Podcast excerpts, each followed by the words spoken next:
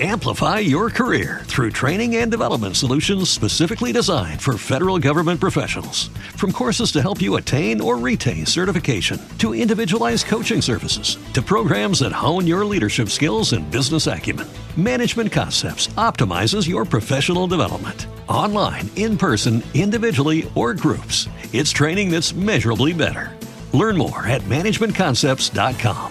That's managementconcepts.com. Every day, we rise, challenging ourselves to work for what we believe in. At U.S. Border Patrol, protecting our borders is more than a job, it's a calling. Agents answer the call, working together to keep our country and communities safe. If you're ready for a new mission, join U.S. Border Patrol and go beyond. Learn more at cbp.gov/careers. E a gente está agora na ponta da linha com o governador de São Paulo, João Dória. Governador, muito bom dia, muito obrigado por estar aqui com a gente. Bom dia, Mauro. Bom dia, Heródoto. Bom dia, Adriano. Prazer estar com vocês aqui na nossa Nova Brasil. Bom dia a todos. Bom nosso, dia. Nosso companheiro Heródoto, Barbo, ah, Heródoto Barbeiro também aqui conosco, participando dessa entrevista com o governador João Dória. Bom dia, Heródoto.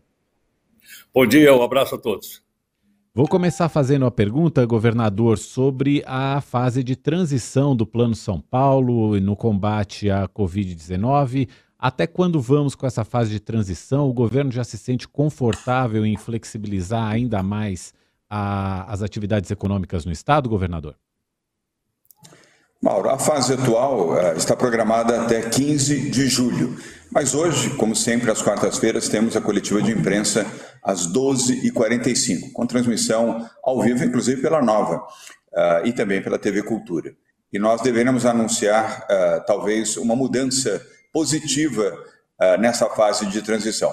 Mas como temos a ratificação que será feita hoje às 11 horas da manhã pelo Centro de Contingência, Mauro, eu prefiro reservar essa informação para ser uh, mencionada, dita, divulgada logo após a ratificação do centro de contingência. Mas o dado positivo é que estamos tendo queda no número de casos, internações e, felizmente, queda também no número de óbitos aqui no estado de São Paulo. É, governador, uma outra pergunta, claro que a população quer saber em relação às vacinas, né? Todos os adultos de São Paulo vão ser vacinados pelo menos a primeira dose. Essa foi a primeira indicação que o senhor nos deu, até 15 do 9. A gente mantém essa proposta ainda ou teremos uma, mais uma antecipação? Uh, Adriano, já antecipamos, era 30 de outubro, antecipamos para 15 de outubro, 30 de setembro e a última informação exatamente correta, essa que você acaba de dar, é o dia 15 de setembro. Estamos caminhando bem, vamos aguardar um pouquinho uh, para verificar uh, o desempenho da vacinação em São Paulo, mas é o estado que mais vacina no Brasil, nós já temos mais de 26 milhões de pessoas vacinadas, corrigindo mais de 27 milhões 180 mil pessoas vacinadas. Acabei de olhar aqui o nosso vacinômetro, para ser preciso, 27 milhões 186 mil 649. Eh, a atualização é feita a cada minuto. Uh, em volume, é o estado que mais vacinou no Brasil, uh, e nós vamos continuar dentro desse bom ritmo, Adriana. Vacinar, vacinar, vacinar. É a vacina que salva, é a vacina que protege. Heródoto. Governador, bom dia. Bom dia, Heródoto. Governador, há anos o nível de educação escolar no Brasil figura na rabeira das avaliações internacionais. Aí eu pergunto a você o seguinte: o que fazer para reverter esse quadro? O principal problema é o baixo salário dos professores, na sua opinião? Não, uh, e educação você entende bem. Uh, este é um problema, mas não é o principal problema. Uh, o problema é conjuntural, falta de gestão na educação pública brasileira, ao contrário do que estamos fazendo aqui em São Paulo. Olha a diferença, Heródoto, esse é um tema, repito, que você conhece profundamente. nós aqui convidamos Rocieli Soares, que foi ministro da Educação no governo Michel Temer, o último governo antes do, do desastre do governo atual. Uh, pois bem, uh, o nosso Rocieli Soares fez uma transformação na educação aqui em dois anos e meio. São Paulo era o sétimo lugar no IDEB, que avalia e classifica os estados uh, no seu padrão de educação.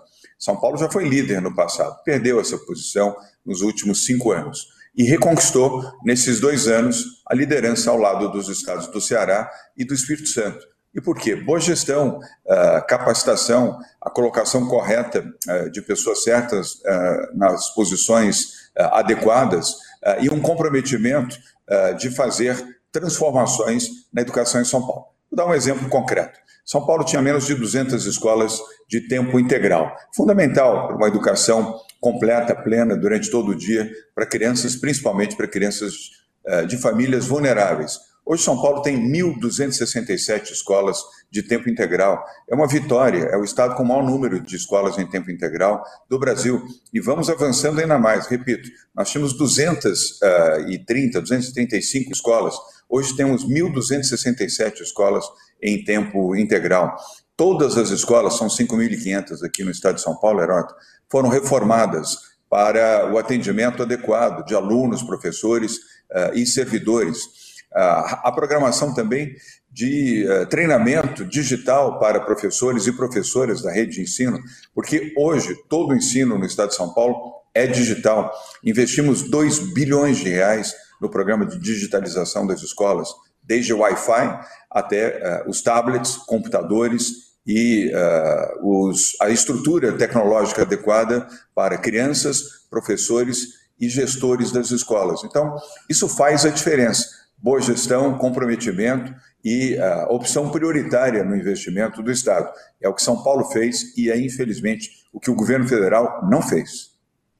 Governador, eu queria voltar um pouquinho ainda para o tema da, da pandemia e, e também da, da saída né, lenta, gradual é, do, do quadro da pandemia, é, o prefeito de São Paulo, Ricardo Nunes, já fala é, em fazer o Réveillon na Avenida Paulista e também o Carnaval de 2022.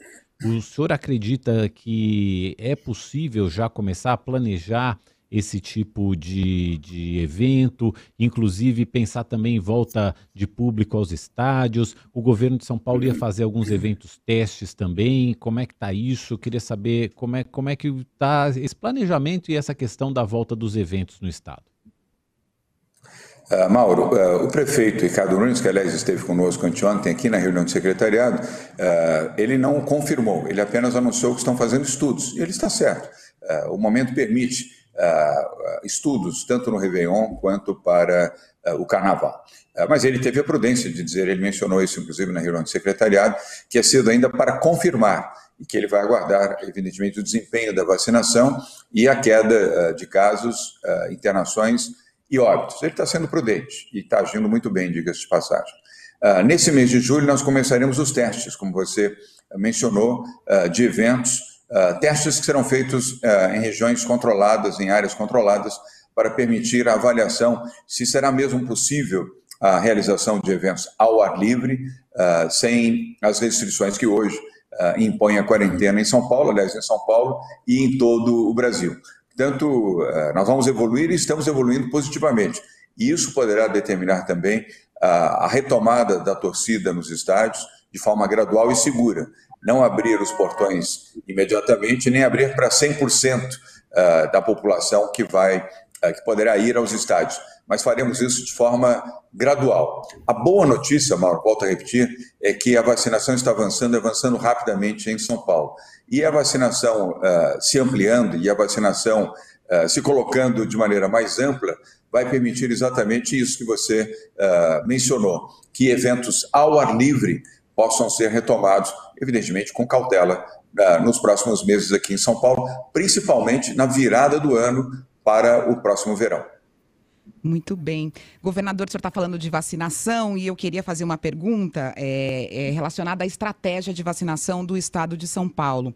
A gente sabe que a Covid atinge a todos, mas uma parcela da população é a está sendo atingida é atingida mais fortemente. A população negra é, morre mais, a Covid é mais mortífera para a população negra e a população mais vulnerável também, né? É, eu gostaria de saber por que, que a gente não teve estratégias na vacinação que contemplassem é, esse grupo da população que morre mais pela Covid. Adriana, o programa de vacinação é nacional, ah, é o programa nacional, é o PNI, Programa Nacional de Imunização. É o Ministério da Saúde que determina os estados que, por sua vez, transferem ah, as responsabilidades ou compartilham as responsabilidades com os municípios. E uh, houve um cuidado, sim, do Ministério da Saúde. Olha, que eu tenho sido um crítico em relação ao Ministério da Saúde. Uh, mas houve uh, uma definição clara daqueles, daquelas pessoas com comorbidade, as pessoas com mais idade. No caso específico de São Paulo, a vacinação de indígenas e quilombolas, a vacinação de puérperas, de mulheres grávidas. houve um cuidado e um zelo nesse sentido. E um amplo programa de vacinação nas comunidades, aí sob responsabilidade dos municípios. Mas faço aqui também a defesa uh, do maior município do Brasil, que é a capital de São Paulo. Houve um esforço uh, bem feito, na minha opinião, e bem realizado sob a liderança do secretário Edson Aparecido para a vacinação nas comunidades, ou seja, uh, nas franjas da cidade de São Paulo, sobretudo Zona Leste, Zona Sul e Zona Norte, onde comunidades de pessoas mais vulneráveis vivem, incluindo negros e parcos. É, é, é, alguns especialistas é, garantem que se a gente tivesse olhado melhor, separado melhor a nossa cidade, o nosso estado, a partir dessas áreas onde pessoas é, morrem mais, talvez a gente tivesse é, evitado morte. O senhor não compartilha dessa opinião? Não, Adriana, eu compartilho com a opinião de que nós deveríamos ter iniciado a vacinação antes, coisa que o Brasil não fez. É, poderíamos ter iniciado a vacinação em outubro e só iniciamos em janeiro. E só iniciamos, Adriana, porque São Paulo começou no dia 17 de janeiro. Aliás, vacinando uma mulher negra, uma enfermeira do Hospital das Clínicas, Mônica Calazans porque o então ministro uh, da Saúde uh, do governo Bolsonaro dizia que a vacinação no Brasil ia começar em abril. E até respondeu uh, numa célebre coletiva de imprensa, uma repórter, quando ela perguntou: Mas, ministro, com tantas pessoas morrendo, não seria necessário acelerar a vacinação? E ele respondeu com a frase que agora vai para a história: Presta para quê? Isso o Brasil já tinha perdido 200 mil vidas. Se tivéssemos iniciado a vacinação antes, muitos dos 526 mil mortos de hoje, Adriano, estariam vivos, estariam conosco hoje. E também, se o governo, ao invés de gastar dinheiro, energia comprando cloroquina, tivesse comprado mais vacina. Governador, antes de passar a palavra aqui para o Heródoto, eu só queria esgotar o assunto vacinação com duas perguntas rápidas. A Patrícia, nossa ouvinte de Campinas, pergunta se existe chance de vacinação para crianças. E eu também gostaria de saber se já existe algum planejamento de quando toda a população paulista vai estar imunizada com a segunda dose. Bem, sim, existem planos, eh, tanto no Ministério da Saúde como aqui em São Paulo, da vacinação de adolescentes e crianças, ou seja, eh, pessoas na faixa de 8 a 17 anos. E muito em breve eh, poderemos anunciar, seguindo a escala, a prioridade sempre foram as pessoas mais velhas, que são as mais vulneráveis, mas agora que estamos acelerando a vacinação, e uh, como lembrou a Adriana, até o dia 15 de setembro, uh, teremos todos os brasileiros, paulistas e estrangeiros que residem em São Paulo vacinados, pelo menos com uma dose da vacina. Aí nós já poderemos avançar, evidentemente, na vacinação de adolescentes e crianças, com a vacina correta, obviamente, com orientação uh, médica, infectológica adequada para crianças, e começando, inclusive, Mauro, com as crianças com morbidade essa será a prioridade. E, na sequência, as crianças que, felizmente, não têm nenhum tipo uh, de doença. Uh, e essa evolução, ela será muito em breve anunciada. Essa também é uma boa uh, perspectiva, repito, dada a evolução da vacinação aqui em São Paulo. E em relação à segunda dose, será que até o fim do ano toda a população... Segunda dose... Você tem que observar que a vacina da Pfizer e a AstraZeneca são 90 dias entre a primeira dose e a segunda dose.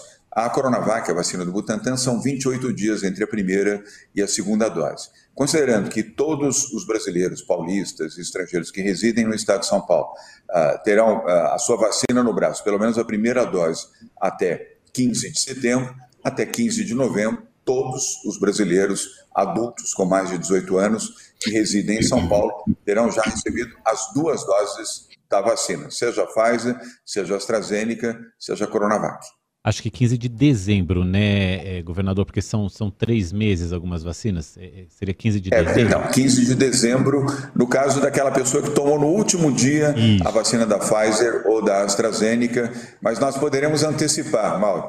E se isso ocorrer, nós estaremos ainda em novembro. Mas no limite, ou seja, até o final desse ano, todas as pessoas terão recebido, todos os adultos terão recebido já duas doses de vacina no braço. Mas eu quero alertar, Mauro, que com uma dose você já tem uma imunização parcial. Segundo médicos infectologistas, pessoas que tomam uma dose da vacina, seja a Coronavac, seja a AstraZeneca, seja a Pfizer, podem padecer de Covid-19, mas não vão falecer pela Covid-19. Ou seja, já é um passo uh, gigante a imunização com a primeira dose, embora todos devam tomar duas doses das vacinas que, evidentemente, disponíveis exigem duas doses. Heródoto. Governador, cada vez que tem uma encrenca lá no OPEP, os países é, exportadores de petróleo, sobe o preço do petróleo do mundo e sobe o preço do petróleo aqui no Brasil, como aconteceu inclusive essa semana. Minha pergunta é o seguinte: como é que a gente pode evitar esse aumento de preços que impacta na inflação e outros setores da economia brasileira? Na sua opinião, a Petrobras deveria bancar a diferença como ela fazia até recentemente?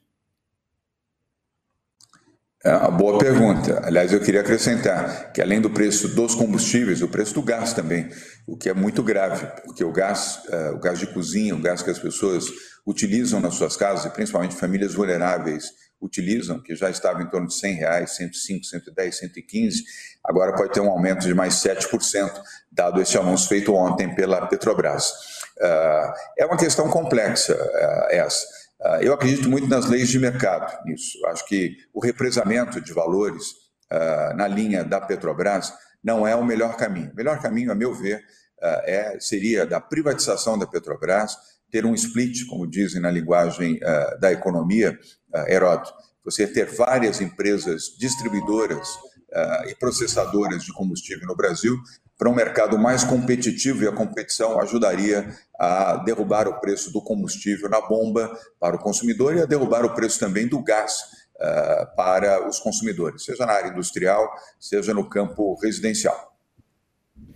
Governador, eh, partindo um pouquinho aqui para o campo político, o, o senhor acredita que a, a CPI da pandemia já possa ter provas contra o, o, presidente Jair Bolsonaro por algum crime de responsabilidade, prevaricação?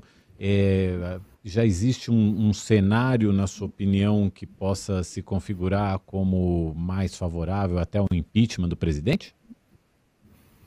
Mauro, um cenário sim, mas não decisão. A CPI vai prosseguir, inclusive agora no recesso parlamentar, vai prosseguir o seu trabalho, aparentemente por mais três ou quatro meses, mas o que vale ressaltar é que a CPI vem realizando um trabalho com seriedade, eh, com eficiência e numa demonstração clara de isenção e na busca da verdade. Não há ainda conclusão, portanto, não é possível uh, dizer que há este ou aquele culpado.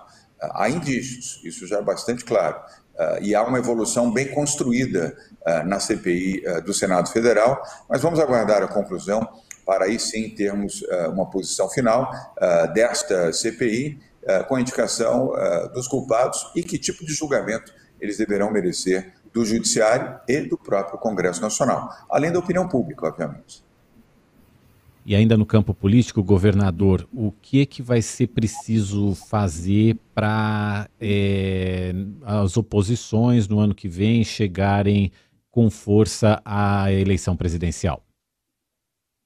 Diálogo e juízo. Uh, diálogo para conversar, uh, mitigar, uh, convergir, e evidentemente na política o diálogo é muito importante, sobretudo no centro democrático, no polo democrático, nesses nem nem, Lula, nem Bolsonaro. E essa é uma evolução que vai acontecer mais ao final do ano, início do ano que vem.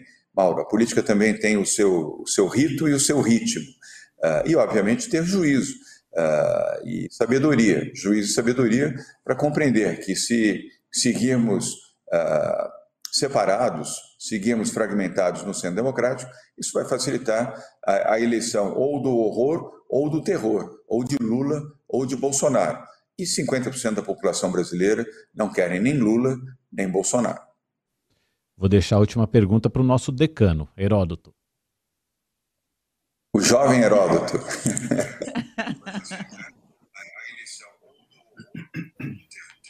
A privatização dos Correios está na bica de ser analisada pelo Congresso Nacional, está lá nos seus finalmente. Na sua opinião, os Correios devem ser privatizados? Segunda parte. Que outras empresas estatais, na sua opinião, deveriam seguir o mesmo caminho? A primeira resposta é sim. Já deveria, aliás, ter sido privatizado. O governo anunciou a privatização dos Correios ainda na campanha, eh, em 2018. Eh, nós estamos eh, em julho de 2021 e até agora não foi feita essa privatização. Mas que seja, ainda que tardiamente, que seja feita em sua favor, assim como a Eletrobras, que também foi anunciada e não houve a privatização da Petrobras, perdão, da Eletrobras. O governo deveria uh, seguir a, a, proposta que fez também na campanha em 2018, Heroto, que faria um amplo programa de desestatização. E não foi o que aconteceu no plano federal.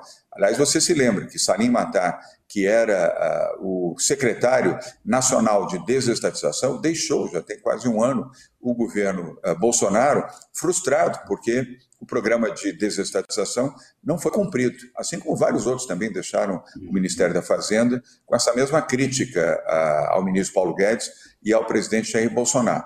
Mas no caso dos Correios, vamos aqui uh, ter o olhar positivo, antes tarde do que nunca, que se faça a privatização dos Correios e que uh, tenhamos várias empresas privadas uh, cumprindo o papel, o mau papel que hoje tem os Correios, possam cumprir bem como em outros países onde a competição favorece o consumidor, que paga menos por melhores serviços. E aqui em São Paulo, vale mencionar também, Heroto, nós aqui estamos fazendo um amplo programa de desestatização e até de encerramento de estatais.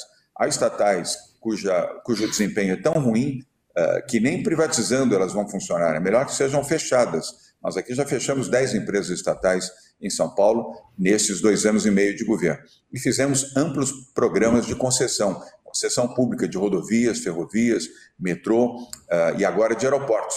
Uma boa notícia, inclusive, para você, Heródoto, para você, Adriane, para você, Mauro, é que agora no próximo dia 15 de julho, semana que vem, vamos ter a concessão dos 22 aeroportos eh, regionais do estado de São Paulo. Nós temos vários ouvintes aqui da nossa Rádio Nova Brasil que residem no interior residem em cidades onde temos aeroportos regionais todos os 22 aeroportos regionais de São Paulo serão colocados em mãos privadas através desse leilão na Bolsa de Valores, da B3, que acontece no próximo dia 15 de julho. O Estado não tem que administrar aeroportos, essa é uma função privada, com mais eficiência, com mais qualidade e com menor custo para o usuário. Então, uh, vamos para as privatizações, desestatização, uh, colocar o programa econômico liberal uh, em prática também no plano nacional, como nós temos feito aqui em São Paulo, e felizmente uh, Heródoto, com sucesso aqui em São Paulo ao longo desses dois anos e meio. Uh, menos governo e mais privado. É, muito bem, a gente falou que era a única, a última pergunta do Heródoto, mas a gente só queria confirmar uma informação aqui, governador. A gente queria saber se o governo de São Paulo tem alguma participação, e aí pensando em emprego, pensando na economia do nosso estado, tem alguma participação nas negociações de uma montadora chinesa, a GWM, é, na compra ali da fábrica da Mercedes-Benz no interior de São Paulo, esse negócio já pode ser confirmado? O governo do estado tem alguma participação nessas negociações importantes para a geração de emprego? Adriano, nenhuma participação direta, apenas participação indireta. Uh, consultados fomos e dissemos que, uh, dentro das regras e dentro da lei, uh, isso poderia ocorrer e preservando empregos, principalmente empregos e uh, empregos que já existem e podendo gerar novos empregos também. O Brasil terá, Adriana, a, a partir do ano que vem, uh, uma retomada acelerada na sua economia. Outra boa notícia aqui, uh, Mauro e Heródoto, é a retomada econômica com muita força. Já neste ano, vejam, Adriana, que nós aqui em São Paulo vamos ter um crescimento do PIB, estimado pela Fundação SEAD, da Universidade de São Paulo, de 7,6%. É PIB de primeiro mundo. O Brasil vai crescer também, cerca de 5%. São Paulo crescerá 50% mais do que o PIB do Brasil. Agora, isso vai se uh, multiplicar ainda mais no ano de 2022. Nós vamos ter uma aceleração extraordinária na indústria, no comércio, no setor de serviços, ciência, tecnologia, na economia criativa, que, aliás, muito machucada uh, no período da pandemia, e também no turismo. Então, o Brasil vai viver bons momentos já a partir do final desse ano, inclusive um Natal completamente diferente da tristeza que foi uh, o último Natal. Teremos um Natal onde poderemos, primeiro, abraçar os nossos entes queridos, uh, celebrar o Natal, uma data tão importante, tão significativa, tão pacificadora, mas a economia vai apresentar índices de crescimento surpreendentes a partir do último trimestre deste ano. Então, que venham chineses, americanos, europeus, uh, novos investidores para manter empregos, gerar novos empregos e abrir ainda mais a nossa economia. E ao final, Adriana, se me permite um comentário, queria elogiar a sua elegância. Eu estou vendo você aqui na tela, uh, muito elegante. Os que não podem ver, uh, podem acreditar no meu testemunho da elegância da, da Adriana Couto, aqui uh, no estúdio da nossa Nova Brasil. Elegantíssima, parabéns. Eu estou aqui como internauta acompanhando você. Não quero, evidentemente, desqualificar você, Mauro, e nem você. Não, né? de modo algum. Adriana, hoje a Adriana hoje marcou um golaço na sua elegância. Oh, mas é, é, todo dia, governador. É todo dia. Eu sou testemunha aqui, é, é, diário isso. Os ouvintes também que nos acompanham aqui pelo, pelo YouTube são, são testemunhas. É, é a elegância é diária. Governador, você não falou camisa nova. Adriana arrasadora. Governador, obrigada pela sua gentileza. Provocou aqui um pouco de ciúmes os meus companheiros, mas tudo certo, a gente vai resolver isso. E a gente agradece muito. Né, Vida que segue. A gente agradece muito ao governador de São Paulo, João Dória, pela entrevista, pela disponibilidade. Governador, volte sempre aqui ao Nova Manhã. Muito obrigado. Uma ótima quarta-feira para o senhor. Obrigado, Mauro. Obrigado, Heródoto. Eh, e muito obrigado, Adriana. Você também, os nossos ouvintes internautas aqui da nossa Nova Brasil. Muito obrigado. Parabéns pelos bons resultados de audiência e de repercussão que vocês vêm alcançando. Fico feliz e orgulhoso por isso.